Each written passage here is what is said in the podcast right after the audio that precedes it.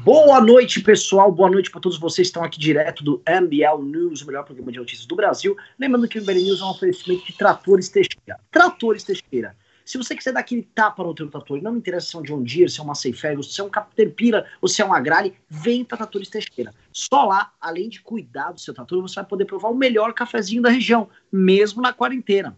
Tratores Teixeira sempre junto com você no momento que você mais precisa. E vamos lembrar que Tratores Teixeira ficam no bairro das Pedras Brancas, em Guaíba, Rio Grande do Sul. Lembrando que nosso slogan é Tratores Teixeira, seu trator, nosso problema.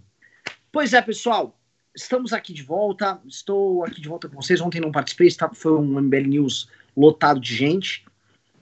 E, enfim, estamos aqui no nosso, no nosso sei lá, quinquagésimo dia. Nem, nem sei, mas não tenho mais noção de calendário, não tenho mais noção de tempo, não sei mais o que é sábado, o que é segunda-feira. Uh, o que eu sei na prática é nós estamos vivendo um, um, um tempos muito estranhos, né? As pessoas basicamente hoje estão se matando. Ah, puta que pariu. Deixa, deixa, eu fechar a janela aqui, rapidinho. Olha lá, você vê, começou o mensageiro do apocalipse já. Né? Antes de dar boa noite, já tá falando que o povo está se matando. voltei. Galera, você está se matando em discussões aqui sobre esse dilema entre vamos deixar os velhos morrer, deixa os velhotes morrer, e do outro lado a gente salva a economia ou não. E isso foi discussão tão grande que até o grupo do MBL, eh, lá, tanto líderes quanto alguns grupos menores, começaram a se matar Tá? As brigas foram até fratricidas. Eu e meu irmão estamos se matando aqui em casa, agora que ele retornou pra quarentena. Ele tá chato pra caralho.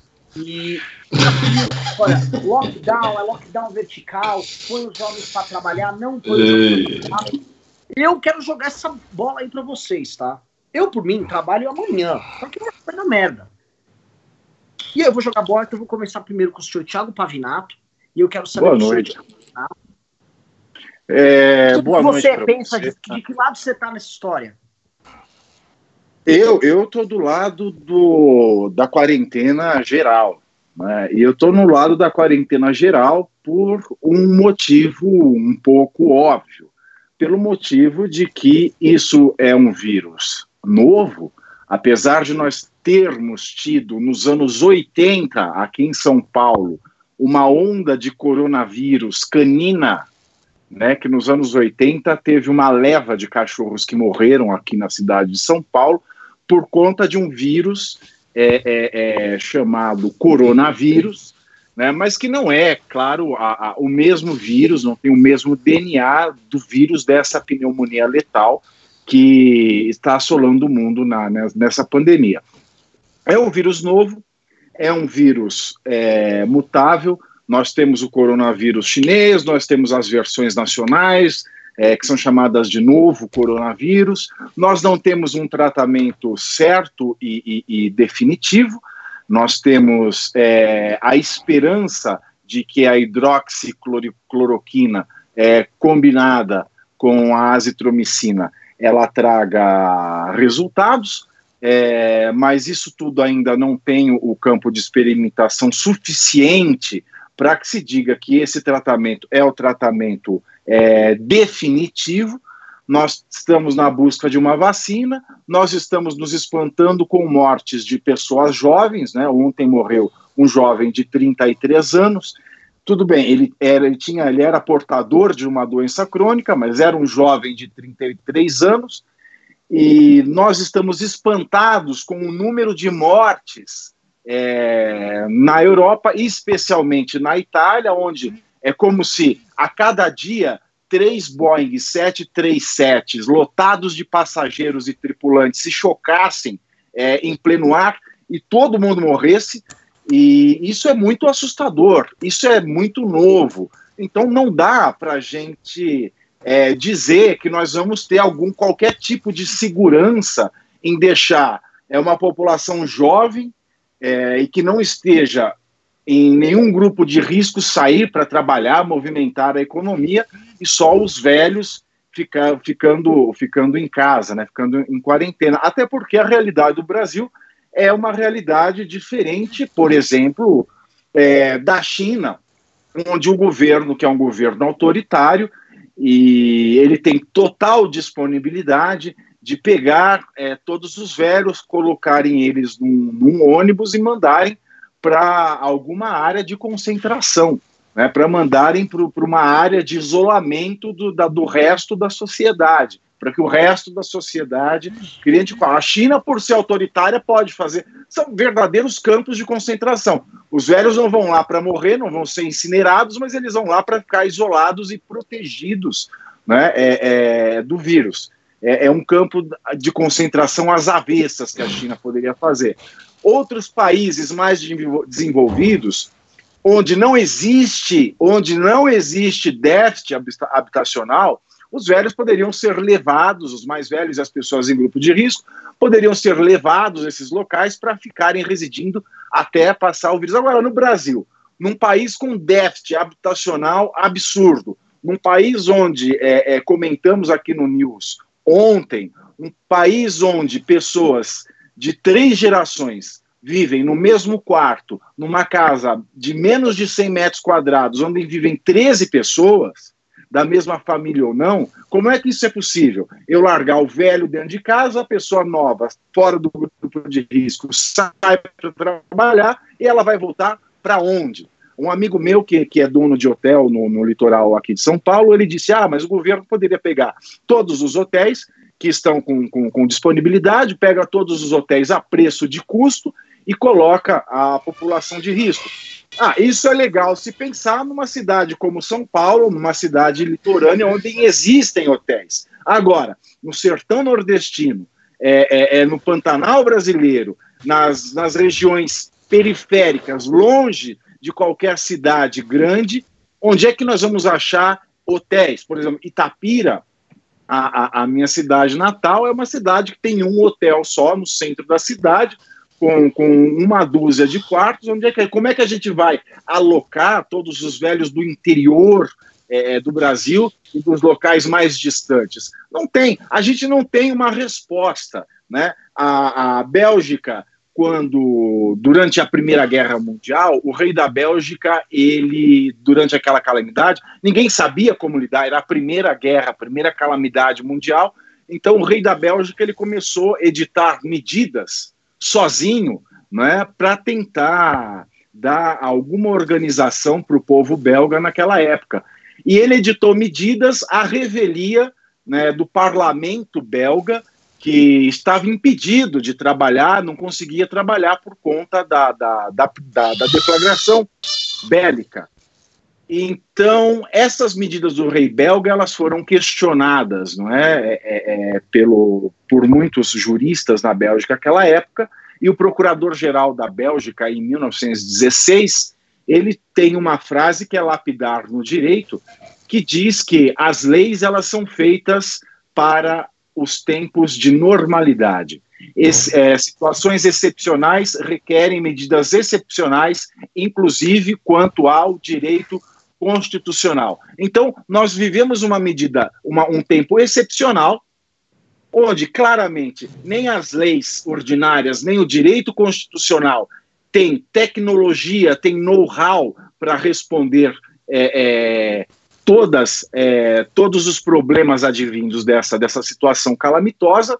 Então, como nós não sabemos, sim, não temos respostas definitivas no campo da ciência, não temos respostas definitivas no campo do direito, nós temos que manter a população em casa até que tudo isso se resolva. Infelizmente, essa é a medida mais racional. Essa é a medida, inclusive, que está na Torá, né? o, o Levítico, quando ele fala das medidas sanitárias, o, o isolamento é, é uma delas. Então, nós estamos de frente é, com um problema muito novo para qual nós temos que aplicar a, a, medida sanitária preventiva mais antiga, que é o isolamento. Não dá para falar num país com déficit habitacional, com pessoas, com 15 pessoas morando na mesma casa de todas as gerações, que colocar as pessoas é, jovens e fora do grupo de risco nas ruas não vá interferir, não vá colocar em risco as pessoas mais velhas.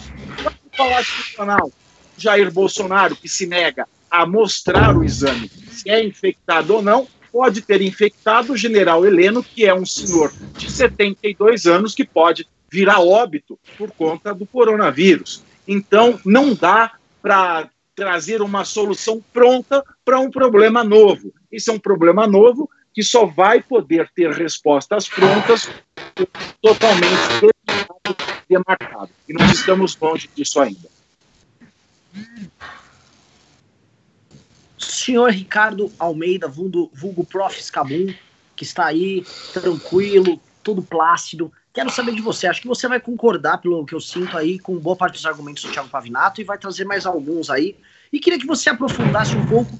É, Exato. O, o, o, porquê dessa paura, o porquê dessa. dessa por que, que nossos empresários, um certo grupo dos nossos empresários, está tá tão acelerado, tantos políticos estão acelerados também, especialmente o Donald Trump e o Bolsonaro? O que, que você percebe, o que você sente? Perfeito, vamos lá. É, primeiro, eu gostaria de dizer que eu não estava dormindo, como algumas pessoas estão falando. Eu estava com o olho baixo aqui, vendo o chat e vendo aqui a discussão dominante do nosso chat. Não é sobre medidas do coronavírus, não é sobre lockdown, não é sobre Trump ou Bolsonaro. A discussão dominante do chat é porque Pavinato está sem bigode e se ele fica melhor com bigode ou sem bigode. Mas. É, é, dito isso, o que eu acho. Eu sei, é isso, isso as pessoas eu, eu, eu, vou, eu vou tentar enfocar esse assunto é, indo.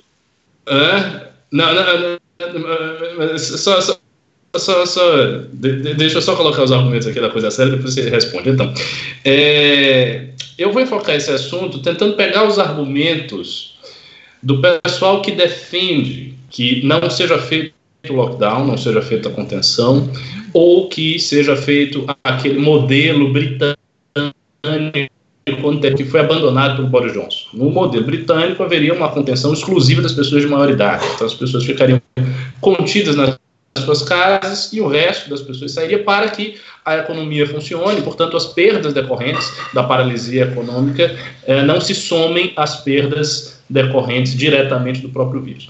Qual é o problema desse dessa perspectiva. E por que, que ela foi abandonada e está começando a voltar agora? Por que, que ela foi abandonada? Vamos lá. Primeira coisa, é assim, é um erro supor que o coronavírus seja letal exclusivamente para os idosos. Não é assim que acontece. Existem diversos relatos de pessoas jovens que estão em estado grave por conta do coronavírus. Inclusive, é, isso ainda não é apreciado estatisticamente de forma completa, porque as estatísticas elas estão acontecendo em tempo real. Então, nós não, nós não estamos falando de uma doença que tem todas as estatísticas já fechadas, já delimitadas. Uma pandemia que já passou e daí os cientistas resolveram estudá-la ex post facto. A gente está falando de um processo pandêmico que está acontecendo. Então, as estatísticas estão sendo feitas. É muito importante que é, isso seja colocado. Então, é, pessoas mais jovens que têm comorbidades do tipo pressão alta, diabetes, problema cardíaco, né, é, caso de, de, pneumonia, que tem algum tipo de problema respiratório anterior ao vírus, todas as pessoas com esse tipo de quadro, mesmo sendo jovens, são pessoas de risco.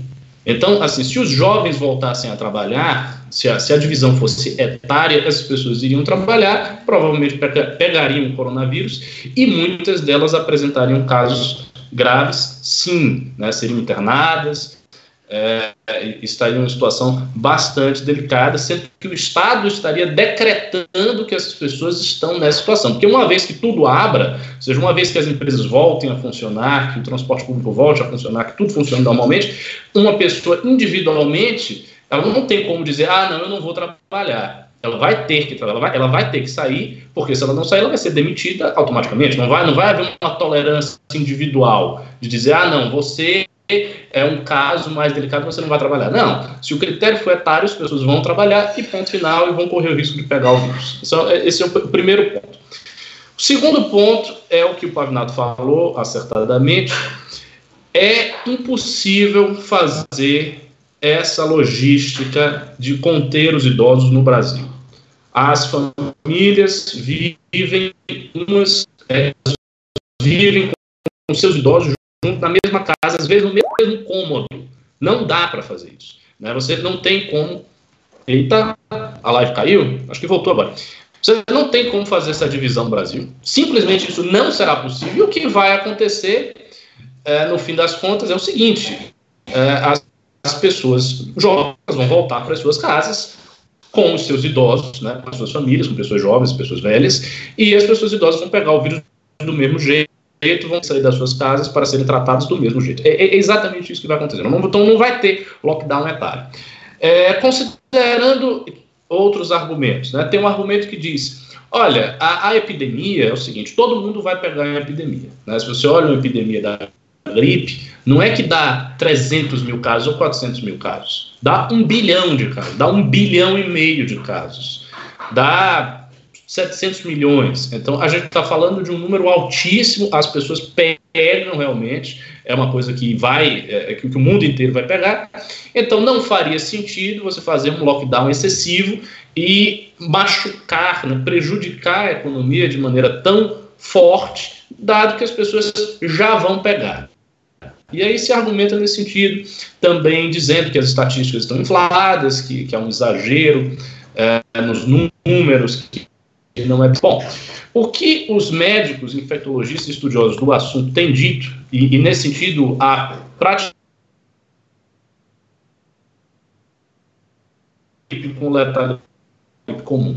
Então, não é o caso de fazer uma analogia com uma gripe ou com uh, o espraiamento de uma doença habitual, né, que o nosso sistema de saúde suporta, que a gente já está acostumado a lidar. Né? Tem várias doenças que estão espalhadas no mundo mundo inteiro, sarampo, gripe, é, tuberculose, malária e tal. E essas doenças estão aí. Então a pessoa poderia dizer, ah, mas é apenas mais uma doença, por que não, você de, por que não deixar essa doença se espalhar? Não é bem assim. Ela tem um índice de letalidade, sim, que é comprovadamente bem mais alto que da gripe.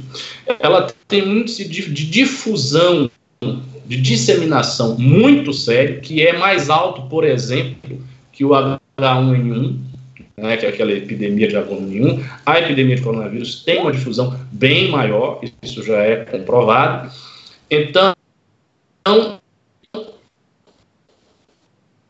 é, é, está fazendo abstração disso aí.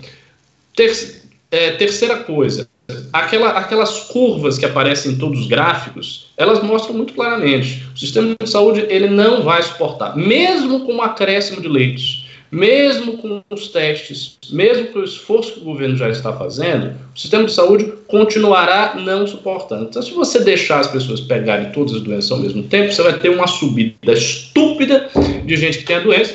As pessoas que precisarão ser tratadas não vão ser tratadas e elas simplesmente vão morrer. Agora, o que é que faz com que os governantes comecem a avaliar a coisa de, um outro, de uma outra maneira? O que faz é, são basicamente os, os, impactos econômicos que uma contenção provoca. E a ideia de que, por mais que a contenção ela seja rigorosa, as pessoas vão acabar pegando coronavírus de qualquer maneira.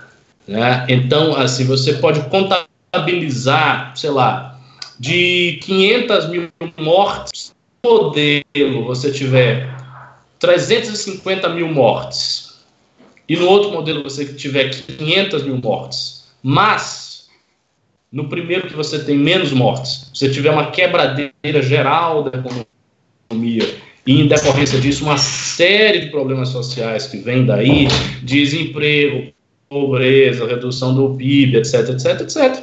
Os caras fazem um cálculo pragmático, duro, entendeu? Pensando o seguinte, olha, entre 350 mil mortes e 500 mil mortes sem esses problemas, bora aí para as 500 mil mortes. É esse, para mim, é isso que está na cabeça desses caras quando eles falam essas coisas. Embora eles não digam, né? ele não vai chegar e dizer abertamente, não, é realmente, né, é, é, é 500 mil mortes, 300 mil mortos, vai ter 200 mil mortos e foda-se, não vai, ele não vai dizer isso aí. Mas para mim, o que está na cabeça desses caras é esse tipo de cálculo. É, aqui no Brasil a coisa se agrava um pouco mais, porque a gente não tem a logística para fazer a contenção adequadamente, a meu ver. E assim, as pessoas que estão dizendo que o lockdown brasileiro está aí, nós temos que interrompê-lo, elas estão se iludindo, porque não está tendo lockdown nenhum. Não tem lockdown no Brasil. As pessoas estão na rua, elas estão saindo. Tem, tem muita coisa está fechada, mas tem muita gente na rua, circulando. Então tá, não está tendo um fechamento de tudo. A coisa não está sendo feita do jeito que está na Itália, do jeito que está na Espanha. Então, a gente já não está na contenção. Né? Sair da contenção é sair de uma medida que também não está sendo tomada direito. E, e eu acho que, é, por exemplo, o Trump que está dizendo, ah, nós vamos voltar e tal, a economia vai voltar. Eu acho que não vai. Eu acho que vai, se ele voltar, ele vai voltar e depois vai tentar um lockdown de novo, porque as mortes vão começar a subir e a gente está falando aí né, de, de coisa de, de bilhões. Não é, não é uma doença que vai matar, porque tem muita gente está dizendo isso. Não, a doença matou 15 mil pessoas. Né, isso em comparação com outras doenças não é nada. No universo de 7 bilhões de pessoas, o que, que é 15 mil pessoas? É muito pouca gente. É uma coisa assim que. Veja, o, o, os, os, gráficos eles são muito, muito claros. Nós estamos falando de uma epidemia que tem potencial para matar milhões e milhões de pessoas. Essa é a escala. Acabou. Não fica dizendo, ah, porque tem que. Está no início. Se está no início, você não pode inferir alguma coisa a partir do início. Você tem que deixar a coisa chegar no pico, que não é agora. Em todos os gráficos que mostram a quantidade de pessoas morrendo, o pico não é agora, o pico é lá para junho, o pico é adiante, a gente está longe do pico. Então, assim, esse número vai subir muito, né? Vai subir um pouquinho, não, vai subir muito. Então, tendo em vista isto, eu acho que nós devemos sim esgotar todas as ideias possíveis, né? É, para auxiliar a economia, para deixar a economia mais ou menos firme, para não derrubar a economia de uma vez, e ainda assim implantar sim, uma contenção drástica, draconiana, do jeito que não está sendo feito, e teste maciço. Se não for isso, vocês já podem. Olha, isso é, isso é tão certo quanto 2 e 2 e 4. Pode firmar aí que vai morrer gente Oh, muita e muita gente, centenas de milhares de pessoas provavelmente vão morrer no Brasil, se não milhões. Isso aí é um fato. Se não for feito, vai acontecer. Questão de tempo. Aguardar e ver ocorrer. A não ser que surja uma cura, a não ser que surja uma vacina, que venha alguma coisa, algum alento da comunidade científica. Fora isso, para mim, essa previsão está certa. E tem estatísticos, Vamos lá, tem estatísticos também que dizem que. Ah, tem alguns estatísticos que dizem que os números brasileiros estão defasados em nove vezes, né? Que os números oficiais de suspeitos, infectados e mortos, eles podem ser nove vezes maior do que o divulgado pelo governo diariamente. É, ontem teve aquele caso muito estranho, não sei se vocês comentaram no news de ontem, que foi o caso de Belo Horizonte, né, que a funerária recebeu, vamos dizer assim, um lote de corpos uh, muito acima do que eles costumam receber, a maior parte com doenças pulmonares, e o governo de Minas Gerais, talvez a Secretaria de Saúde, falou que não era nada, realmente pessoas tinham problemas pulmonares e morreram. Foi tão uh, incomum para eles receber aquele lote de corpos que até chamaram a polícia. Né? Foi um negócio que a polícia foi chamada, a polícia averigou, não tem fake news essa história. E, assim, pode ser que a gente esteja tendo primeiros casos de mortes de, em decorrência de doenças pulmonares, que na prática são coronavírus. Coronavírus leva a uma pneumonia. E esses, esses dados não estão sendo reportados por bagunça, por falta de conversa. Querendo ou não, para você articular essa operação entre todos os hospitais públicos e privados, é difícil. Isso que a gente está falando aqui é uma operação de guerra. E vários estados brasileiros simplesmente não estão prontos para essa operação de guerra. É, as pessoas, novamente, não estão dando a devida atenção para o esforço de guerra que vai ter que ser feito agora. É, hoje viu o Trump, né? Eu, eu pego, peguei alguns padrões aqui, mas o padrão do Trump e do Bolsonaro é muito interessante da gente analisar. Ambos minimizaram o coronavírus no início. Eles foram minimizando, cada um por um objetivo. Né? O Bolsonaro tem uma eleição só daqui três anos, dois, dois para três anos. O Trump já tem uma eleição esse ano. O Trump, uma queda na economia, um esgotamento da economia americana, um colapso, como a gente teve do coronavírus, não era bem-vindo para ele, que em condições normais de temperatura e pressão ia pegar o candidato democrata e ele provavelmente ganharia do cara. Para o Trump, tudo isso que está tendo aqui é um gigantesco desastre. O Bolsonaro, veja só, a gente já falou muito de Bolsonaro aqui, ele não precisava estar tá tendo, ele não precisava adotar essa postura desde o começo, e ele adotou e também mesclou com, com pontuou lá com os seus ideologismos e tal, com essa questão da China, mas eles foram jogando de lado, jogando de lado, jogando de lado, de repente, plau, vem a crise do coronavírus, aí os dois atentam. E ao mesmo tempo que os dois atentam e começam a tomar as medidas, um com a Secretaria de Saúde outro com o Ministro da Saúde, eles próprios vêm a campo tentar minimizar isso.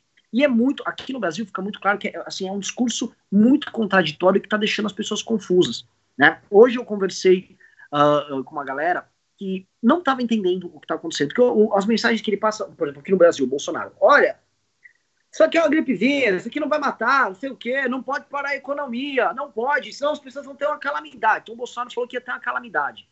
Aí ontem ele vai e solta uma MP que fala que os, os empresários vão poder unilateralmente demitir seus funcionários, tal, durante quatro meses, sem pagar salário.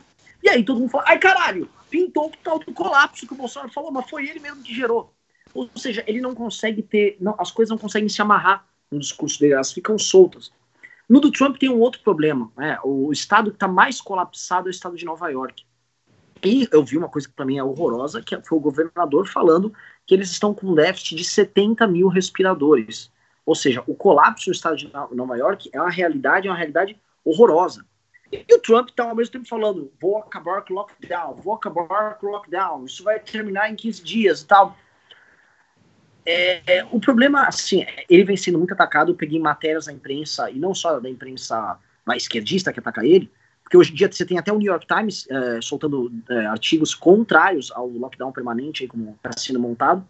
Mas você vê o Trump uh, dando esses, esses berros. Eu não sei se tem ciência por trás do que está sendo dito. Eu não sei se tem conhecimento por trás do que está sendo dito. Eu não sei se é uma mera ânsia de uma sobrevivência eleitoral diante de um cenário que se avizinha. Antes de eu passar a bola para vocês para entender a postura agora dos homens públicos, em especial do Trump e do Bolsonaro, vou pedir para quem está aqui, é o seguinte, galera, tá com muito pouca gente. Assim, em meses é a live com menos público que a gente já teve. Então vou pedir para vocês deem like, estupem o like aqui, tá com 300 likes. Vamos jogar isso aqui pelo menos para 600 likes, que aí vai chegar para uma galera. E aí a gente vai aumentar. E para de ver live no Instagram. Para, não tem nada que presta lá no Instagram. Fala para tá vendo live de alguém, não tem nada que presta. Vem para cá. Pois é, muito bem colocado, Pavinato. Então, estuprem o like aí, eu passo a bola agora, dessa vez começando com Ricardo Almeida. Então, eu acho que a ciência, entre aspas, que tem é, e que preside os discursos desse estadista é o seguinte: é a crença de que as estatísticas estão erradas, que existe uma sobreestimação do número de casos fatais com coronavírus. Por, e por que, que isso tem algum fundamento? Isso tem algum fundamento porque a quantidade de pessoas que é testada, mesmo no lugar que faça né, testagem em massa e tal,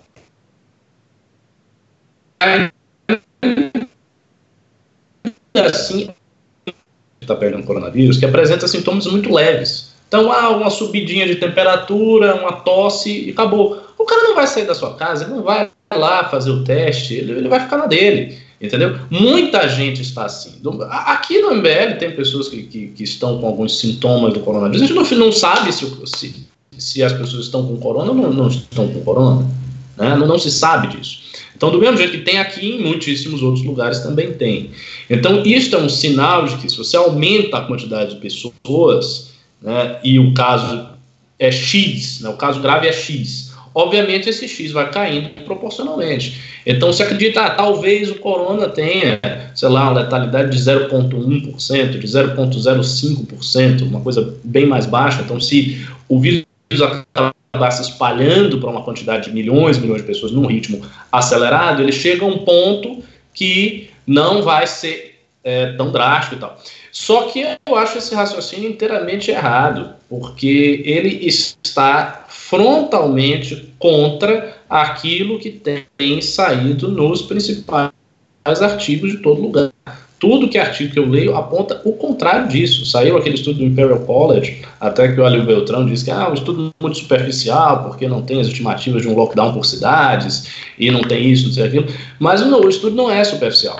Assim, é, é um estudo bem, me pareceu muito bem fundamentado. Eu li todo, li do início ao fim, e o que se apresenta ali é sim uma letalidade muito mais alta do que a gripe normal, uma letalidade que torna essa epidemia algo comparável à epidemia que houve em 1957. Inclusive, eu ouvi um cientista falando isso, que é, na, talvez não seja o caso de comparar essa epidemia a gripe espanhola de 1918, mas a epidemia que houve em 1957, porque houve uma epidemia também nos anos 50 que matou muita gente.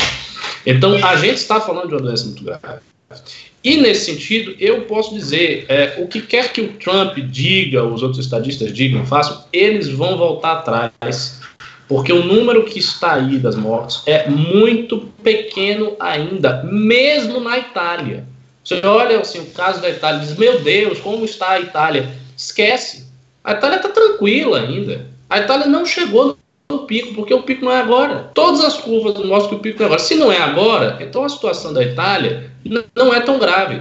Ela é grave relativamente ao que era antes, mas ela não é grave relativamente ao auge da doença. Então, assim, quando o auge da doença ocorrer, o Trump não vai conseguir manter a postura dele. Hoje, é, nos Estados Unidos, tem cerca de 50 mil pessoas infectadas, casos comprovados de infecção. Isso é pouco. Para uma população de 300 e poucos milhões, 50 mil casos é pouco. Entendeu? Não é muita coisa. Mas e quando tiver 50 milhões? E quando tiver mil vezes a quantidade que tem hoje? Ele vai continuar mantendo todas as atividades produtivas, sendo que havia uma estratégia de lockdown, ele não fez e chegou a 50 milhões, não vai. Então, esses caras todos, os políticos todos, eles vão voltar atrás fatalmente, vão voltar atrás, eles vão para lá e vão para cá, e vão voltar. Eu já estou dizendo, eles vão voltar. Questão de tempo, Bolsonaro, inclusive. Tiago Pavinato, da Casa de Pave. É, pois é, se tem alguma ciência por trás disso, é uma ciência puramente eleitoral imediatista que não leva em conta um resultado possível do desenvolvimento do Covid-19 nos países, tanto no Brasil quanto no, no, nos Estados Unidos.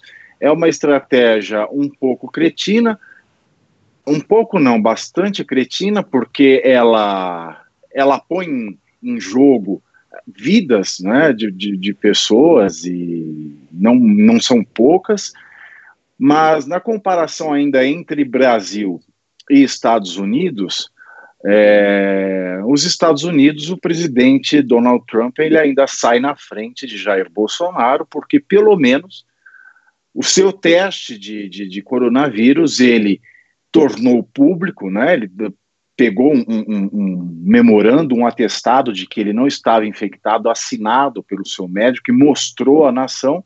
E aqui, Jair Bolsonaro, ele esconde esse exame às sete chaves.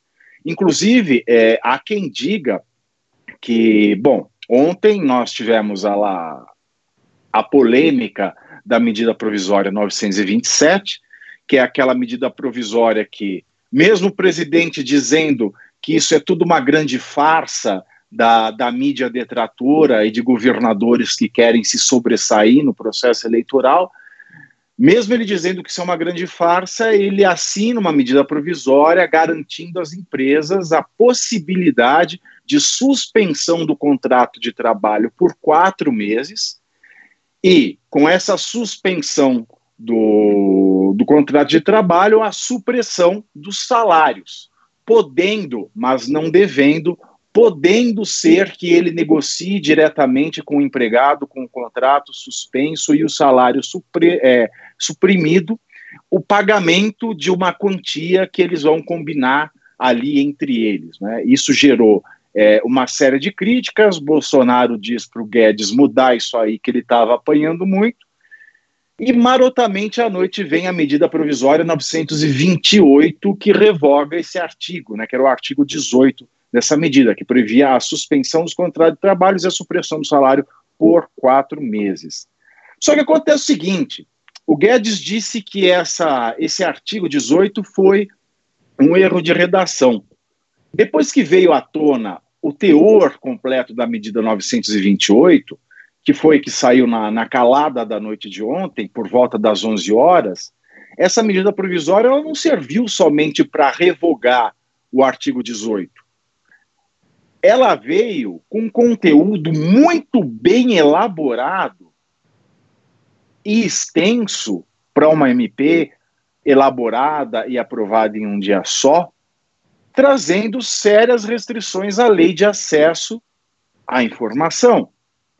Ou seja, parece que o governo inseriu essa questão do artigo 18, da supressão do salário com a suspensão de, de, de contrato de trabalho, para fazer cortina de fumaça. Para fazer cortina de fumaça, para que ele pudesse enxertar um jabuti numa medida provisória sequencial, colocando aí sérias restrições à lei de acesso à informação.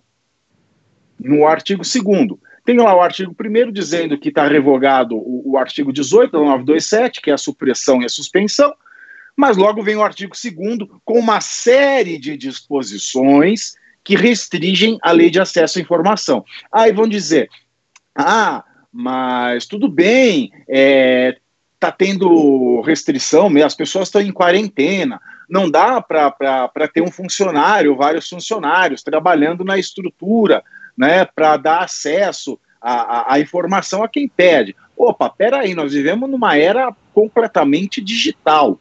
Né? O governo federal ele tem que manter atualizado o portal Transparência. E se a pessoa pede um documento ao governo federal, é porque o governo federal não cumpriu a sua obrigação de digitalizar e manter essa documentação no portal da transparência. E outra, a informação hoje, ela não precisa ter uma pessoa lá que vai em arquivos enormes do tamanho da Biblioteca Nacional para abrir uma pastinha e entregar para a pessoa. Mais uma coisa ainda, os documentos novos né? Os documentos novos eles são plenamente digitalizáveis. Quem fez o contrato faz um PDF daquilo e manda para o responsável que está em home office e inclui aquilo no portal da transparência ou fornece a quem está pedindo. Tudo isso é feito de maneira digital. Tudo isso é feito de maneira digital. E o pulo do gato dessa medida 928 é que ela diz o da medida provisória 928, que ela diz o seguinte: as informações negadas em razão desta medida provisória, elas não são passíveis de recurso. Então eu fico com, uma, com, uma, com um problema muito grande, porque em épocas de calamidade pública, nós temos a suspensão da necessidade de licitação prévia para os contratos. E os contratos, em época de calamidade pública, eles são contratos muito onerosos, são contratos é, emergenciais, inesperados, então você abre uma brecha para a corrupção sem precedentes. Você está permitindo o governo contratar sem licitação no valor que for preciso, sem a necessidade de ele disponibilizar a transparência da contratação. Então, esse é um problema um. Mas há quem diga que a, a, o grande, a grande intenção do governo Jair Bolsonaro em restringir acesso de, de, de, a lei de acesso à informação, ela é mais comizinha, ela é mais tranqueira. Dizem que ele só colocou isso para que ele tenha a possibilidade de se safar, de se safar de dar transparência ao resultado dos exames que ele realiza no, no hospital da, da é, no hospital no, no, HFA, eu esqueci o nome, que é o, o, hospital onde ele fez os exames. Você está com o microfone desligado. Olha só. É, é, no... é, é, é, é. Então, aí nós temos ah, esse sim. grande problema. Então, o Brasil ele tem encarado de uma maneira muito pior. O governo federal ele tem é, tentado aí é, essa manobra que pode abrir espaço para corrupção e, da mesma maneira, ele continuar se negando e escondendo a sua real condição de saúde. Professor Ricardo, você queria falar alguma coisa, querido? Não, eu queria dizer o seguinte: eu fiz um, um, tweet tem uns dias atrás em que eu disse que era praticamente impossível que o Bolsonaro não tivesse um coronavírus. E eu continuo achando. Para mim, ele está infectado. Para mim, ele está infectado. É apenas uma opinião, não tem comprovar, obviamente. Mas, assim, eu acho muito, muito inverossímil que uma quantidade copiosa de pessoas no entorno dele, lidando com ele o tempo inteiro, falando com ele, pegando a mão dele, abraçando ele, essa quantidade imensa de pessoas está com coronavírus. E ele não está, miraculosamente, né, ele tem uma espécie de imunidade. Não bastando isso, tem a, a questão da, dos testes sucessivos que ele veio fazendo, não apresenta os resultados do teste, então ele não quer apresentar os resultados do teste. Agora, o hospital já declarou que tem dois testes que tem, que estão com resultado, acho que oculto, uma coisa assim, não sei exatamente o detalhe quanto a isso. Tem é, essa esta é, reformulação da lei de acesso à informação. Ou seja, são muitos e muitos e muitos indícios apontando para o mesmo lugar. Qual é o lugar? É o lugar que Bolsonaro está infectado e não quer saber e, e quer seguir no, na, no governo e acabou. Ele sabe que se ele tiver, se ele estiver com coronavírus, isso sair a público, duas consequências imediatas se seguem. A primeira é que vai haver um apelo para que ele fique em isolamento, fique em quarentena e passe o carro para o Mourão. Aí alguém vai dizer, ah, mas isso não está na lei, ele pode continuar a ser o presidente de exercício se ele estiver em quarentena, ele pode fazer lives, não sei o quê. Sim, pode, mas assim, vai haver um apelo, que a gente sabe qual é, e o apelo vai ser no sentido de dele deixar a cadeira durante um tempo para o vice assumir. A gente sabe que esse apelo vai, vai ocorrer. E a segunda consequência é as críticas a ele aumentarão muito. Porque a primeira coisa que eu vou dizer é de abraço.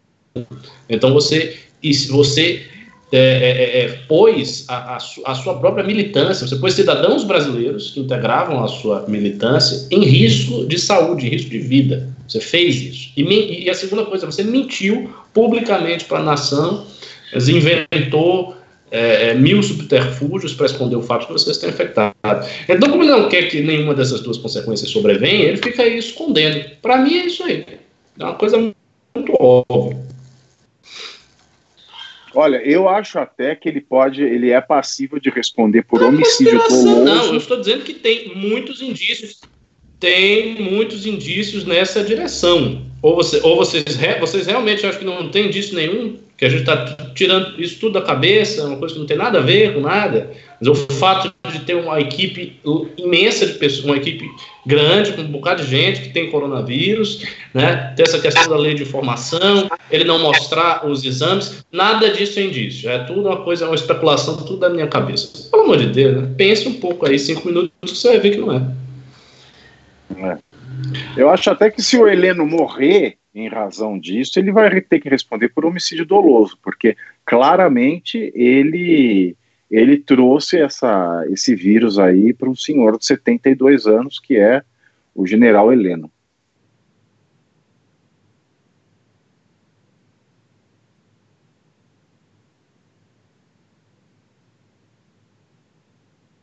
Alô, Renan, nos ouve? De volta? Opa, voltei, estão me ouvindo? Aí, sim! É, deu pau ali no meu celular, agora deixa eu trocar aqui de, de Olha que merda isso aí, fica puta MBL News precário aqui. É, mas vamos voltar aqui para esse, esse, tema aí, eu até me perdi um pouco saindo.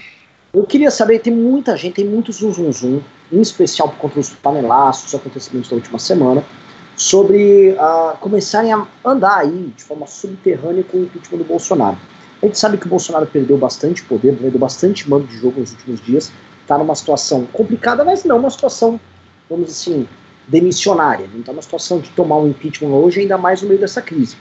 Mas, se ele realmente continuar com essa linha que ele vem adotando e se tornar um estorvo em especial para o trabalho dos governadores, e é o seguinte, a gente está preparando um material aqui, muitos governadores estão crescendo muito nas redes sociais, tá? Inclusive governadores estavam com popularidade baixa. Então, está tendo um momento de uh, apego das pessoas com os governadores, que é quem vem dando os resultados e respostas práticas para a crise do coronavírus de forma mais enfática, enquanto o presidente parece um brincalhão, né? Ele parece um cara, ah, arrumei a briga com você hoje, amanhã com outro. Os filhos dele estão permanentemente em briga com o João Dória. O Carluxo estava compartilhando um artigo bem delusional ali do, daquele Guzo, que aliás, triste morte. É, tava o Carluxo, ah, já morreu faz tempo. O Guzo já tá, o cadáver dele já, já nem tem mais. Ele só, só não percebeu que ele morreu, né? Exato. E aí fica essa situação é, que eu acho extremamente complicada, que é o presidente da, da República sem autoridade, é, mentindo, arrumando briga, tal, parecendo mais uma criança brincando no meio dos adultos. E o essa história começando a emergir, né, que provavelmente, muito provavelmente o Bolsonaro tem um coronavírus, foi para uma manifestação com coronavírus, deu a mão para os outros, eventualmente infectou outras pessoas que não estavam na comitiva, se reuniu com outras figuras importantes da República, né, e aí eu não sei se isso daí seja um crime de responsabilidade, mas eu sei que isso começa, que esse é minha, meu, meu ponto, isso começa a mostrar os limites de um discurso sobre impeachment do Bolsonaro que começam a ser invadidos. Que esse é o ponto que acontecia no, no Dilma. A gente falava muito impeachment, impeachment, impeachment, para naturalizar a ideia de impeachment, para naturalizar a ideia de que, olha, essa presidente que está aí, ela não é legítima, essa presidente fez isso, isso e aquilo. E o. Como é que era? Antes de dar errado. Antes de dar errado. O governo dele ficou inviável antes de dar errado, que era uma proeza. Né? Só que hoje dá para falar que o governo dele, grande, assim, não é sucesso. Você vai ter que fazer bastante quarentena, vai ter que isolar as pessoas, uma crise econômica. Nesse cenário, para o Bolsonaro, é, é tudo muito ruim. Ele vai derretendo ao longo do processo, é, até porque existe o, aquele famoso ditado: mares revoltos fazem bons marinheiros. E ele não é um bom marinheiro.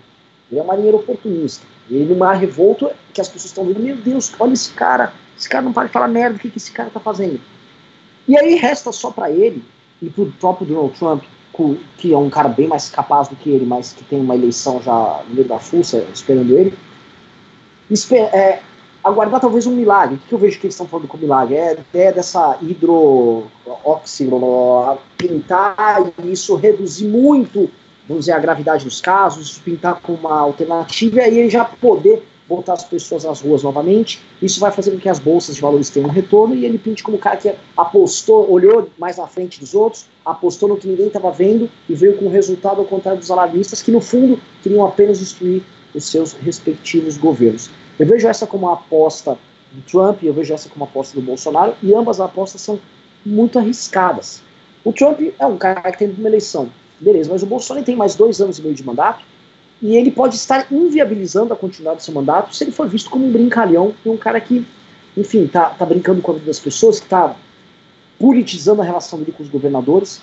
Eu acho que isso ia ficando muito difícil. O cenário para um impeachment do Bolsonaro, que era muito difícil de ser imaginado. E os únicos que falavam isso eram justamente os bolsominions, e só falavam que o Bolsonaro estava prestes a tomar um golpe do establishment. Ele começa a ficar normalizado. Né? As pessoas comuns começam a, a considerar o Bolsonaro é, inepto para o cargo, que eu acho que é a parte mais complicada. Ele é um estorvo porque ele não sabe o que ele está fazendo na posição que ele está. E... É nessas que eu confio mais no Xi Jinping, sabe? Porque ele não vai ter eleição mesmo para se preocupar.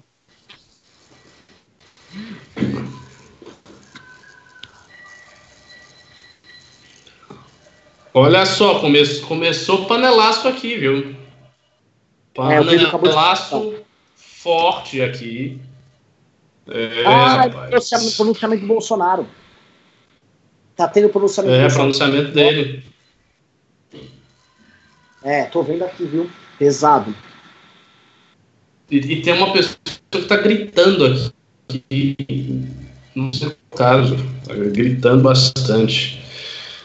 Eu acho, inclusive, Renan, que você foi até leve com o presidente na análise que você acabou de, fez, de fazer. Eu não acho que ele vai ser visto como um brincalhão. Se o Brasil voltar normalmente, sem nenhum tipo de medida, exceto os testes, é certo que o sistema de saúde vai colapsar quando isso acontecer, as pessoas começarem a morrer em grande quantidade, a galera vai começar a filmar, vai mandar áudio, vai fa fazer vídeo, vai espalhar as coisas no WhatsApp, e Bolsonaro não vai ser visto como brincalhão, ele vai ser visto como um assassino. É assim que ele vai ser visto. As pessoas vão dizer: Bolsonaro é um assassino. Bolsonaro fez isso e quer matar a população. É isso que vai acontecer. E aí, politicamente, ele está morto. Né? Então, assim, por isso mesmo, eu acho que nem ele, nem o Trump, nem ninguém vão deixar o curso dos fatos acontecer tranquilamente. Até porque, assim, já existe uma expectativa por parte da população que algo seja feito, que a contenção seja implementada. Embora muita gente hoje, porque assim, porque o coronavírus não está tão grande aqui no Brasil, né? As pessoas estão já incomodadas em estarem dentro das suas casas. Então você também tem essa reversão psicológica. São pessoas que estão incomodadas por estar em suas casas, que gostariam de sair. Ah, eu fico aqui em casa, não tenho nada para fazer, tá um saco, não quero trabalhar, quero fazer alguma coisa.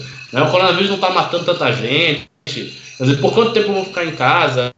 São muitas eu vou ter que ficar dois meses, três meses. Né? E aí, essas mesmas pessoas, elas começam a racionalizar uma argumentação supostamente econômica, no fim das contas, para escamotear que o que elas estão sentindo é agonia por ficar dentro de casa. Essa é a realidade. E como elas não estão vendo, né, os fatos mais graves ainda não chegaram, as pessoas, não, não tem nada demais se eu sair de, de, de casa. Não vou sair, não, vou, não vai levar um tiro se eu sair dentro de casa. Não, não vem um zumbi me matar se eu sair dentro de casa. Por que, que eu não posso sair dentro de casa? Só que isso é um equívoco na medida em que daqui a um mês e meio, daqui a dois meses, daqui a cinco semanas, nós não vamos estar mais falando nesse tom. Aquele, aquela preocupação, aquela tensão que havia né, há uns cinco dias atrás, uns seis dias atrás, quando a coisa começou, e que hoje ela já se arrefeceu, as pessoas já estão um pouco cansadas desse assunto, esta tensão vai voltar com muito mais intensidade do que estava antes. Essa é a realidade. É, é apenas uma questão de. Pera, pera, atenção, pessoal. Olha só. O que, eu, o que eu tô tendo de relato aqui é que o Bolsonaro está completamente maluco em rede nacional. Pessoal, tá me ouvindo? Olha aí como. Tô ouvindo. Olha como o pessoal já está escrevendo aqui nesse chat. Bolsonaro genocida. Fora Bolsonaro. Bolsonaro está falando tudo o contrário. É isso que vai acontecer, meu amigo. E assim, não está morrendo praticamente ninguém no Brasil ainda. Se, se, começar a morrer 3 mil, 4 mil pessoas por dia, e é, e é disso que a gente está falando, a gente está falando uma escala dessa, todo santo dia, por causa de decisão de Bolsonaro, Bolsonaro ele não vai passar para a história como um presidente brincalhão, ele vai passar para a história como um presidente assassino. Ele não soube brincar. Então eu acho melhor Assim, se, pessoal, se ele estiver pessoal, pensando na carreira política dele, é melhor ele manter a contenção. Pessoal, é, o pessoal, assim, por favor, é gravíssimo o que está acontecendo. É gravíssimo o que está acontecendo.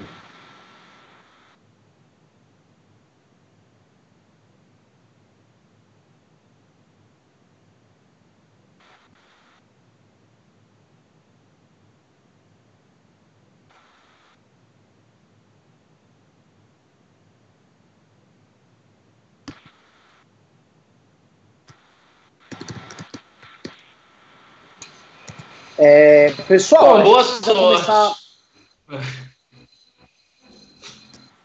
Pessoal, é hora de impeachment. É hora de impeachment. Me desculpa. Se o teor Pessoal, foi esse, é hora de impeachment. O teor foi esse. Eu tô recebendo. Meu, meu WhatsApp tá explodindo como nunca. Assim, não dá. Assim, por todo mundo indignado. Eu tô recebendo mensagem de todo mundo. E todo mundo pediu uma coisa: tirem esse homem de lá. E aí, galera? Ele vai assim, Para mim é uma questão de tempo. Ele vai cair. Porque assim, se ele, for, se ele forçar os governos, se ele forçar os poderes intermediários dos outros entes federativos a abrir tudo, né, através do governo federal, chegar lá, não vai ter que abrir tudo, né, essa ajuda econômica que a gente vai dar, a gente não vai dar mais vocês vão ter que abrir, vai ter que funcionar, e ele bancar isso efetivamente. Porque assim, também tem um detalhe, né? Bolsonaro fala muito, mas faz pouco. Então nunca se sabe que, se o que ele vai falar, ele realmente vai efetivar. Ou seja, se o executivo vai fazer as coisas para forçar o país a voltar a funcionar. Não sei, ele pode estar falando e aí amanhã chega algum ministro dele, começa a tocar as coisas, deixa o maluco lá falando sozinho, diz: Ah, Bolsonaro, tá, você falou, beleza, tá, tá legal, vamos aqui conduzir o país. Então a gente não sabe se vai ser. Mas se ele efetivar isso mesmo, o Brasil começar a funcionar, os casos começarem a subir lá nas alturas, acabou, ele vai ser retirado por impeachment, pelo que seja. O pessoal simplesmente vai tirar o Bolsonaro daí. E se ele acha que isso não vai acontecer, é porque ele está se informando com o Olavo de Carvalho, com o Alan dos Santos, com o Bernardo Mas isso é claro, pessoal, ele está se dizendo, com o Olavo ah, de Carvalho. é uma gripezinha, é, é, mas a realidade é a realidade, meu amigo. Você pode dizer que um tiro de canhão não dói. Se você toma um tiro de canhão, você morre. Então, assim, quando a realidade de bater na porta, acabou. Não, não é uma questão de escolha. É ou não é? E não tem como, veja, não tem como você subnotificar uma quantidade de mortes de uma epidemia da escala que a gente está falando. por mais que se esconda, por mais que você queira esconder, subnotificar, não vai dar. Não vai dar. As pessoas serão empilhadas fora dos leitos de UTI. Todo mundo vai tirar foto disso, a galera vai filmar, vai mandar o, o vídeo do, do, cara tossindo sangue, do velho tossindo sangue na frente dele, fora do leito de UTI, isso vai circular no WhatsApp. Então não, não tem como subnotificar ou, ou esconder. Isso dá para fazer quando você tem uma quantidade pequena de pessoas que estão mortas, mas já tá pequena de casos. Hein? Sim, tá mas ainda dá. O ponto é, ainda é possível fazer isso, porque realmente a quantidade de casos que tem no Brasil é muito pequena ainda. Você pega a população inteira do Brasil, 200 milhões, tem 0,01% disso, não tem nem 0,001. Quer dizer, uma quantidade pequeniníssima de casos em comparação com a população total do Brasil. Mas quando isso crescer e epidemia é crescer, ou seja, a epidemia, ela por definição, se, se espalha, porque senão não seria uma epidemia. Quando isso acontecer, não tem como subnotificar, não, meu amigo. A coisa vai ficar explícita para todo mundo ver. Então, assim, se ele reforçar as palavras levianas dele com atos efetivos, ele vai cair.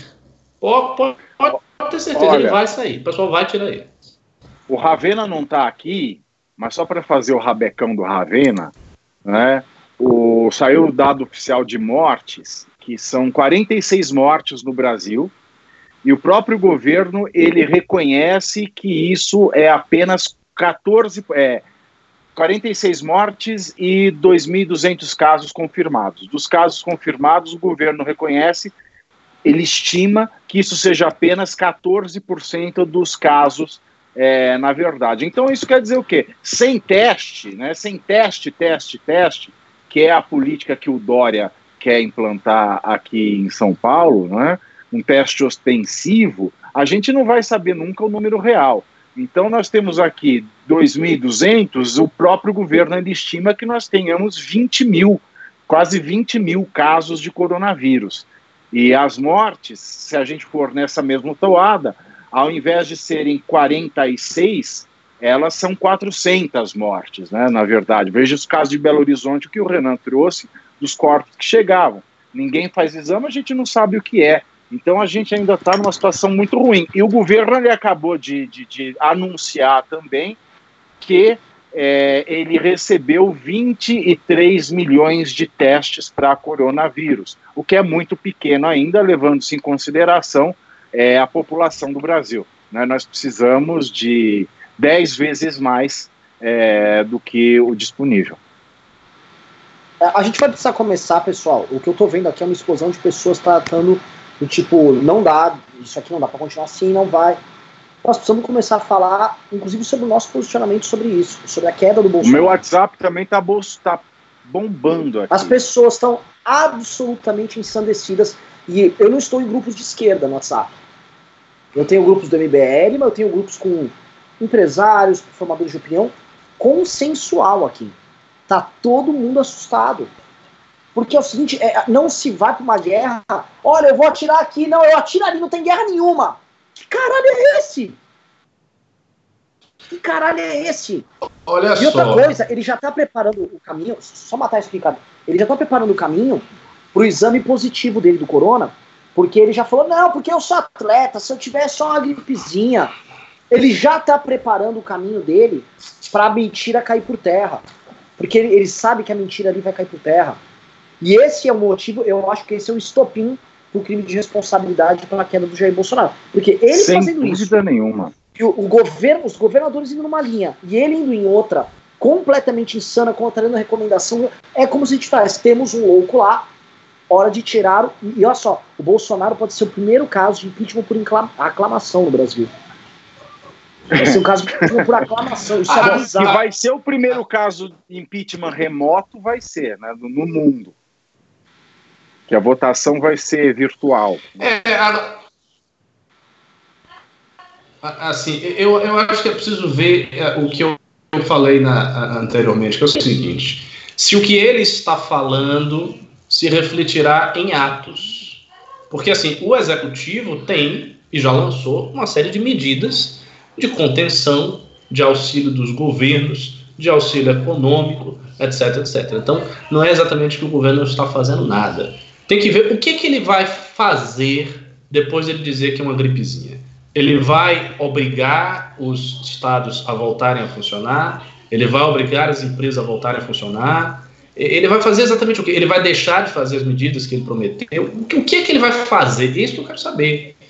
Porque o que ele diz, assim, ele diz muitas coisas desencontradas. Tem que ver o que, que ele vai fazer. Esse é o primeiro ponto. O que, que ele vai fazer. E o segundo é, eu acho que agora, nesse momento, apesar desse clamor e tudo mais, ele ainda tem, esse pessoal ainda tem muita margem de, de discussão, muita margem de negacionismo. Porque como realmente 46 mortes é pouca gente, em comparação a 200 milhões de pessoas, eles têm muita margem de negação. Eles vão dizer, olha, qualquer gripe mata mais que isso. Gripe suína matou mais que isso. Qualquer malária no, no, Amazonas mata mais que isso, eles estão exagerando. Eles vão ficar sempre nessa negação aí eternamente, até que os fatos da realidade sejam estabelecidos contra qualquer tipo de ambivalência. Então, assim, eu acho que politicamente ele estará realmente arruinado quando os fatos acontecerem. Ou seja, quando você tiver aquela, aquele prognóstico estatístico, porque tudo que está sendo feito, que está sendo discutido, é sempre na base de uma antecipação. No mundo inteiro, nós não estamos falando de um problema que está acontecendo já, por exemplo, uma guerra. O pessoal diz, ah, mas passando com uma guerra. A guerra acontece. Declarou guerra, começou a guerra. As tropas começam a se agitar e tal, começa o conflito. Isso é uma guerra. Declarou, começou. O caso do coronavírus é diferente. Você tem uma epidemia que está ao longo do tempo. Hoje, dá para falar isso. Daqui a dois meses não vai dar. Então, assim, eu, acho que não é, é, preciso não ter precipitação nessa hora. Tipo, antecipar os carros, o, sabe, o carro na frente dos bois, como, como diz o ditado. Dizer, não, agora a gente tem que protocolar o impeachment do Bolsonaro, Bolsonaro tem que sair de qualquer jeito. Se fizer isso, essa massa de pessoas que ainda o apoia, essas pessoas que ainda confiam nele, porque tem gente que o apoia, não é pouca gente, essas pessoas vão dizer que é um golpe, que isso é um absurdo, que não está matando tanta gente assim, vão entrar em vários negacionismos, não vai, não vai resolver bem. Então, é preferível aguardar, aguardar o processo ocorrer e aí responsabilizá-lo, porque ele tem responsabilidade pelo que está acontecendo, pelo que vai acontecer com o Brasil. Pavinato? Olha, é, é, o que eu já me adiantei aqui, né? O, o, presidente Jair Bolsonaro ele já cumpriu todo o, o requisito para ele ser é, empichado. E eu vou dizer por que aqui no News, e, e, a gente ficou de gravar um vídeo disso, nós não gravamos. Nós temos o artigo 85 da Constituição.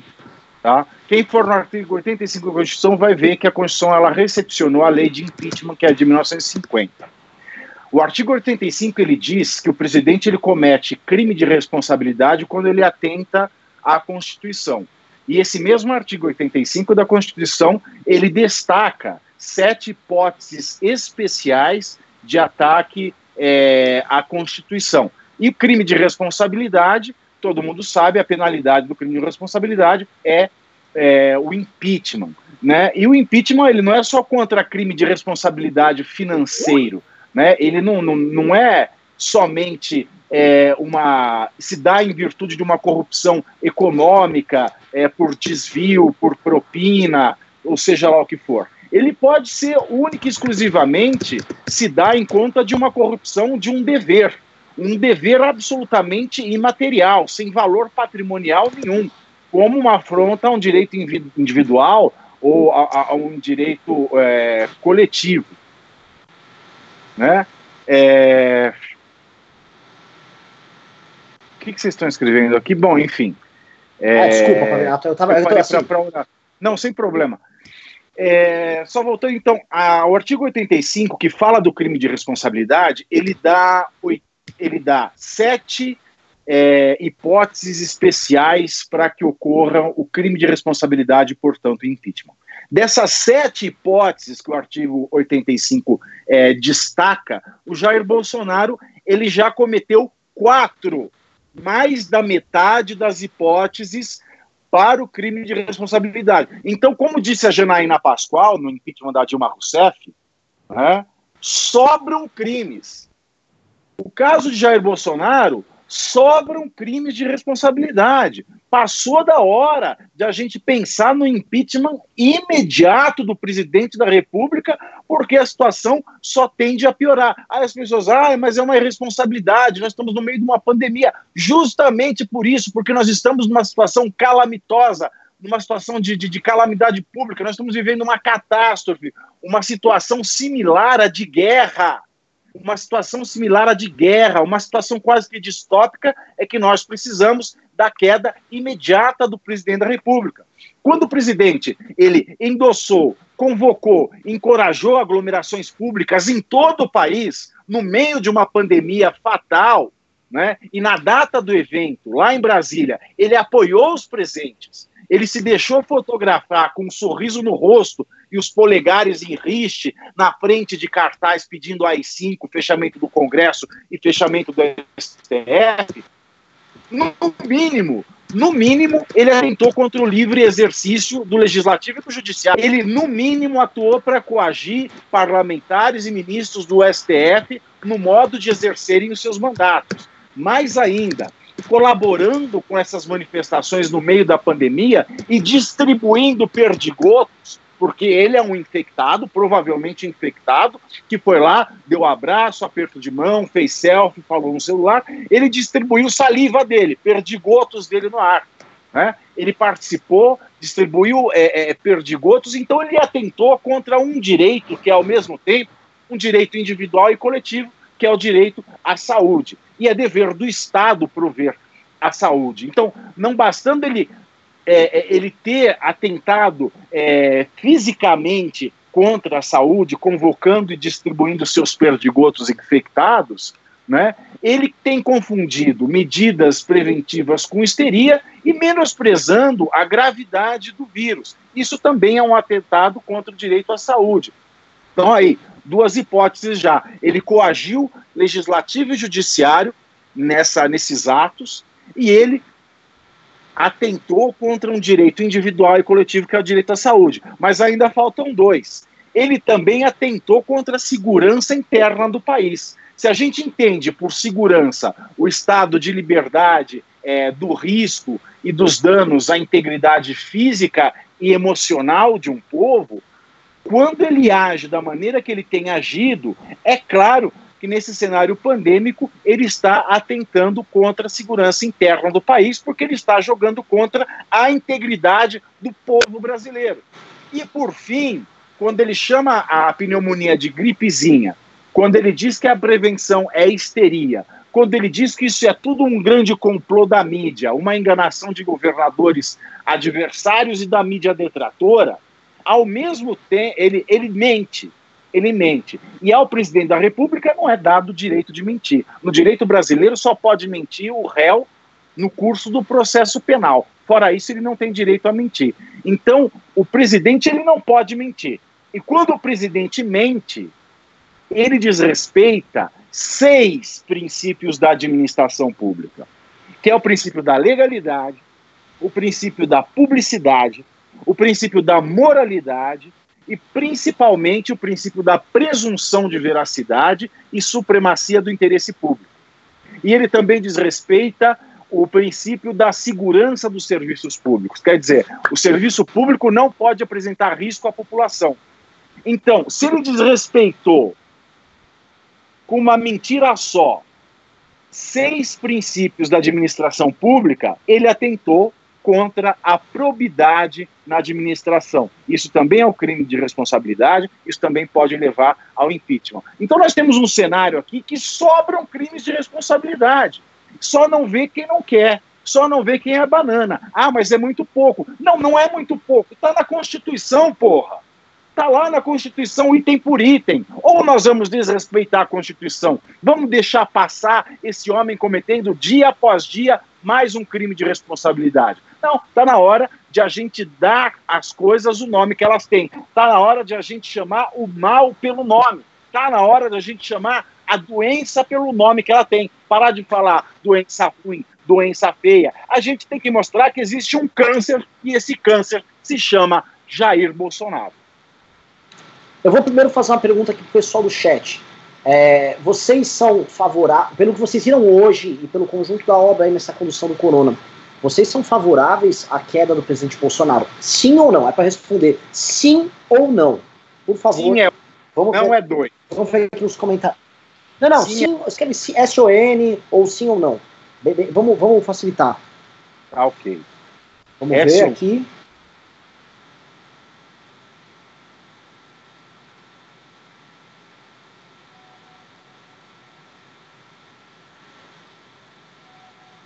É, sim com, com certa folga até, né?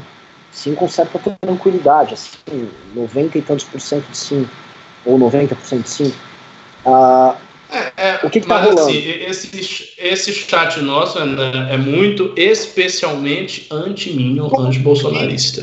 É um então, chat. Assim, não, não, é, é uma, muito particular aqui. Não, não, eu não discordo disso aí em um ponto. É, é por isso que eu fiz a pergunta. Vocês acham que tem que cair por, é, é, esse, tema aqui agravou a situação? Porque para mim está muito claro. É, eu não era favorável ao impeachment do Bolsonaro antes dessa crise. Achava que era um problema que nós tínhamos que conduzir, carregando e ver o que fazer com ele. Né? Que ele, não, ia, foi, essa, ia tentar... foi essa crise que trouxe todo o argumento técnico para que ele se enquadrasse em quatro hipóteses da, de crime de responsabilidade. Né?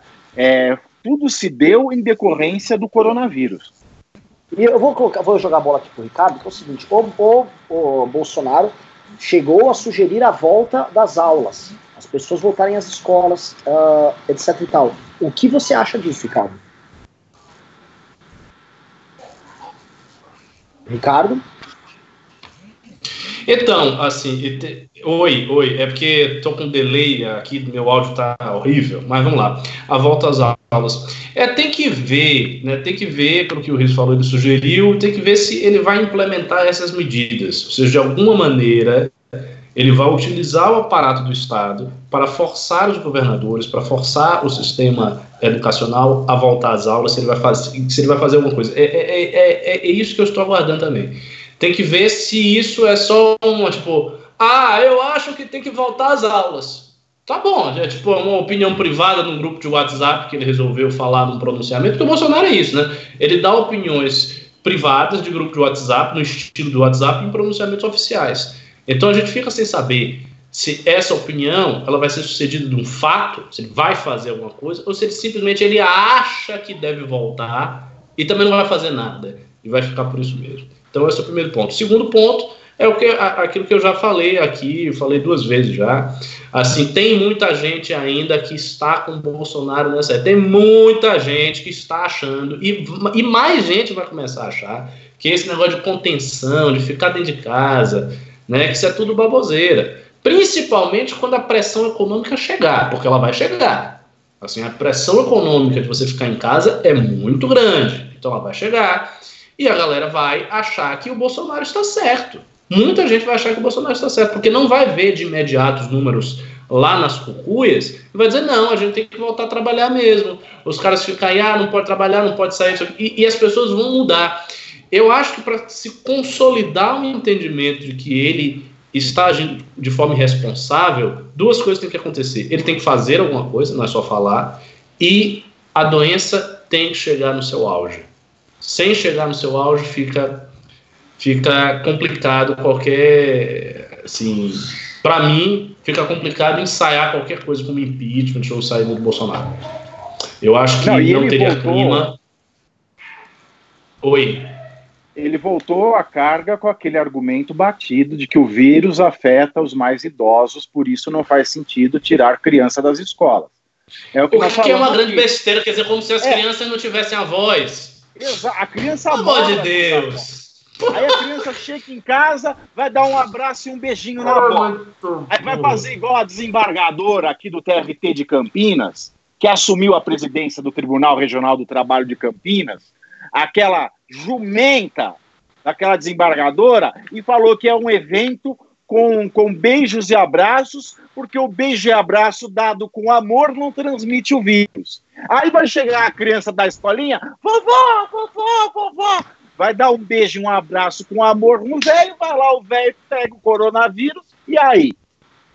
mesmo que não dê, a, veja, a, a, se a criança, se o jovem, tá, ele está convivendo com a pessoa, circulando pelos mesmos cômodos, pegando nos objetos. Esse é outro detalhe. O vírus se transmite por objeto. Eu tenho aqui uma garrafa de água, essa aqui, garrafa de água, eu bebo água.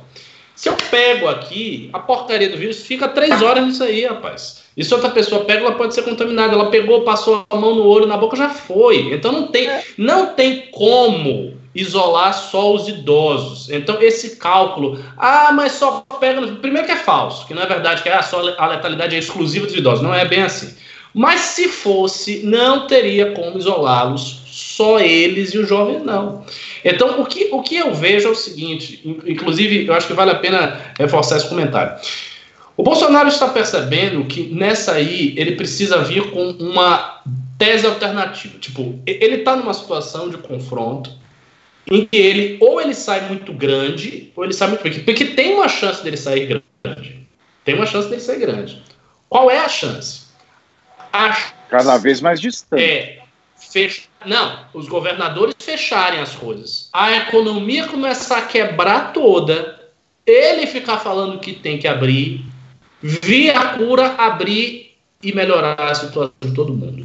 Isso é uma coisa que pode ocorrer. Não é muito provável, mas pode acontecer. Se isso acontecer, aí ele pode ficar grande. Se não acontecer, ele vai ser destruído politicamente. Ele está se pondo no lugar o contrário de todos os outros, fa falando.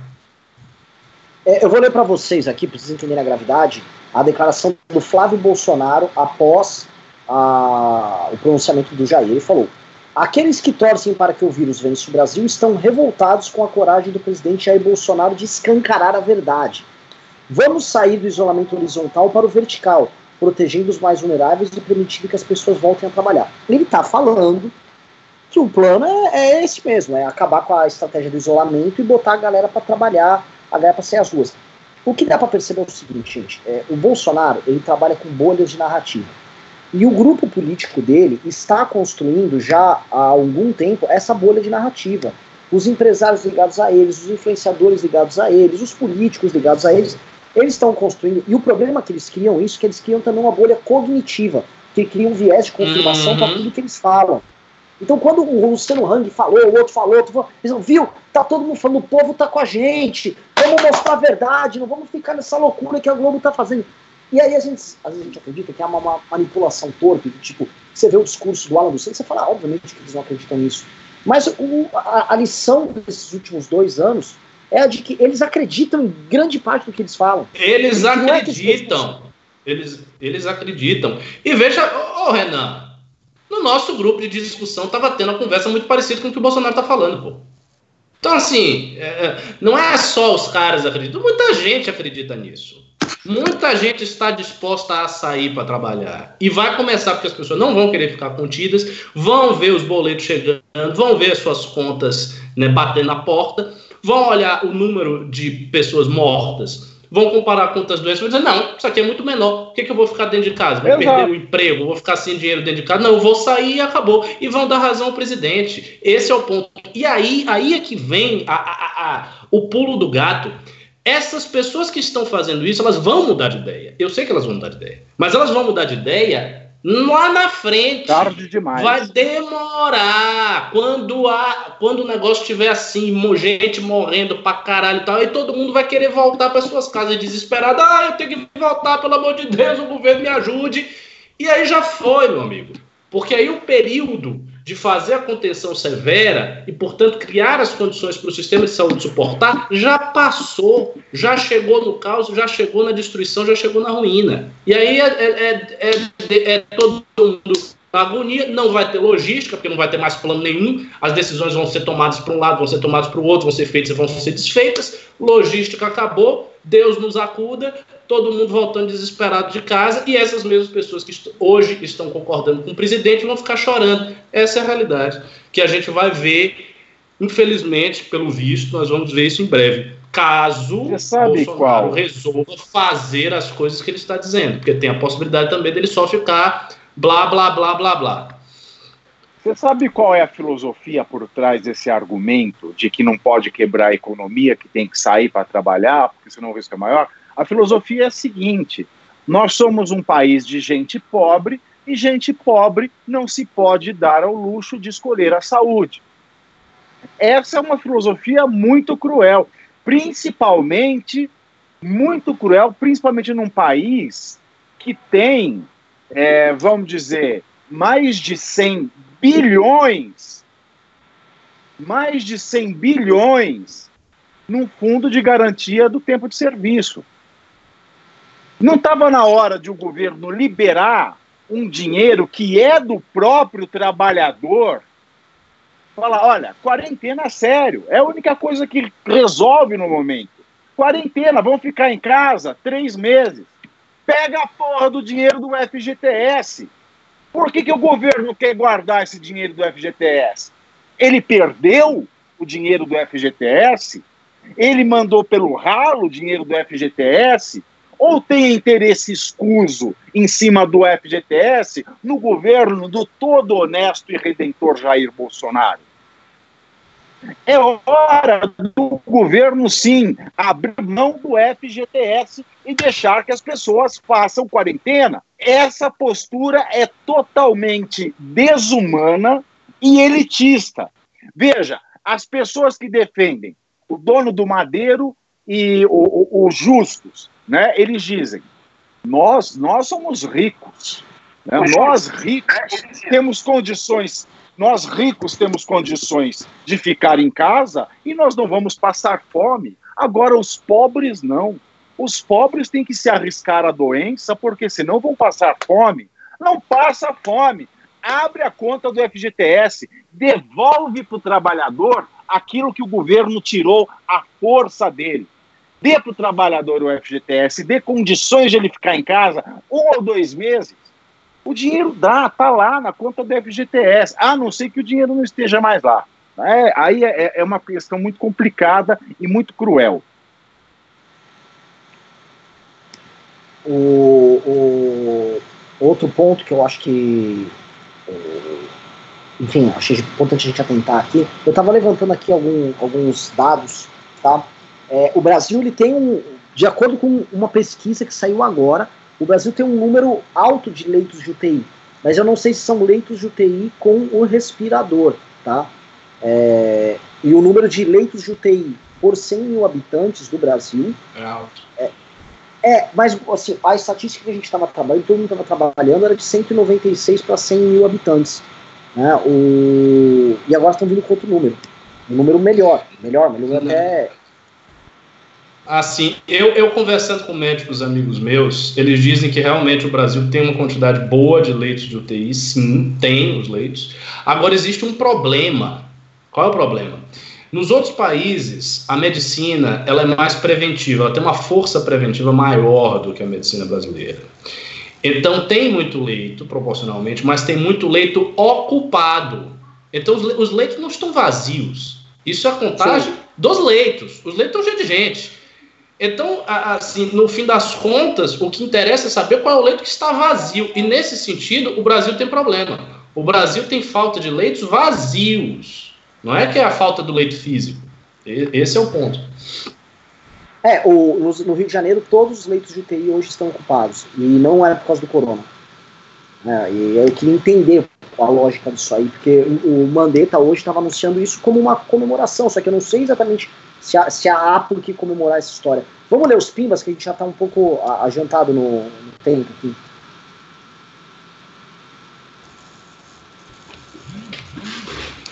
Riso. Vamos lá, Henrique Melo mandou 18,90. E como fazer com quem não tem grana para o dia, como ambulantes autônomos, morrem de fome? Isso não seria o tipo de holocausto? Olha, o, o Paulo Guedes já decretou que a ideia é montar um voucher uma bolsa, uma espécie de um Bolsa Família para esse período de crise para os autônomos. Maior dificuldade, na verdade, vai ser como estabelecer a forma desse dinheiro chegar na ponta.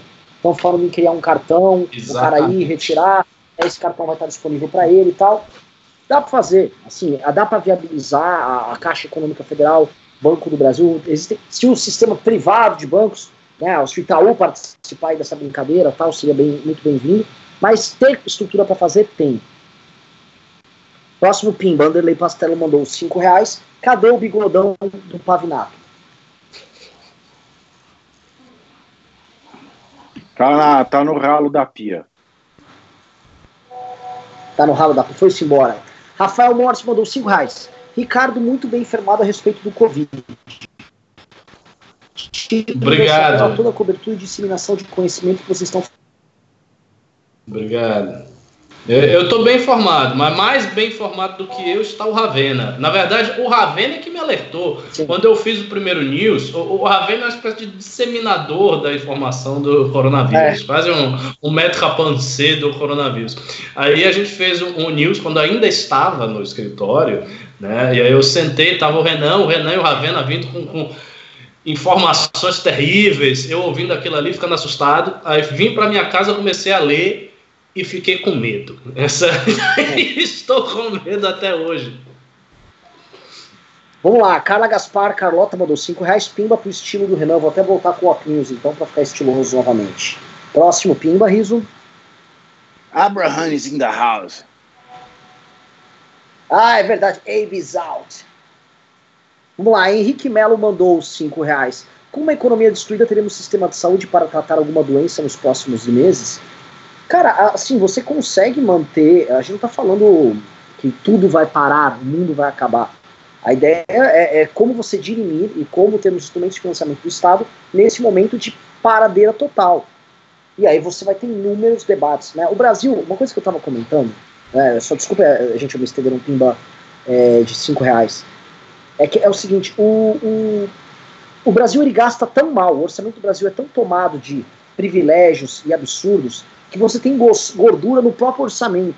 Né? Estavam falando aqui que cada corte de 10% no salário do funcionalismo redunda em 15 bilhões mês. Ou seja, se você for falar aqui em cortar 40% do salário do funcionalismo, isso pode variar, os que ganham menos você corta menos, os que ganham mais você corta mais, de chegar aqui a 60 bilhões mês de economia, e em quatro meses a gente falar em 240 bilhões, e não de dívida que você vai gerar, mas de espaço orçamentário que você vai, você vai separar de dinheiro que já está no caixa da União para você investir direto nas pessoas que estão sem dinheiro, na operação coronavírus, nos negócios que eventualmente tenham problemas. Eu acho que o governo está se preocupando em criar os marcos legais e separar da própria gordura. Esse dinheiro ele vem também, aí se precisar imprimir dinheiro, aí se precisar, ah, meu irmão, vai ter que ter medida anticíclica eventualmente, e essa é uma discussão para outro momento, mas tem como, tem como sair, de, sair desse buraco é, vai, tem como ultrapassar o buraco sem morrer de fome. Acho que esse é o meu ponto. Alguém quer colocar aqui ou já posso Olha, só eu já coloquei. Se o governo pega o FGTS, são 100 bilhões injetados na economia. 100 bi. O Kim Kataguiri ele propôs 50% de corte no salário dos servidores e o Rodrigo Maia hoje ele propôs 20 até 20%, pode ser que seja menor, tá? Eu acho muito time dessa medida do Rodrigo Maia. Né? Acho a do Kim mais, mais, mais é, é, é bem-vinda para esse momento de desgraceira generalizada. Mas tem de onde cortar, tem de onde sair, tem. Tem o FGTS e tem o salário dos servidores. Carlos Pisani Neto mandou 50 reais, ele já superou a Dilma. Eu acho que tá uma briga boa já, viu? E não tá dando para disfarçar. Esse é o ponto. Não tá dando para disfarçar. Heitor Henrique de Almeida mandou 3 dólares australianos, o que deve dar uns 500 mil reais, e falou: boicotar produtos chineses, e sei que é difícil, sacre. Eu, fazer enfim, ah, não tem, não, esquece, não tem não sentido, não tem sentido. Não vai conseguir fazer isso. Ah, a gente começaria boicotando os, os componentes que vão nos respiradores que o Brasil está comprando. Exato. Pode ser?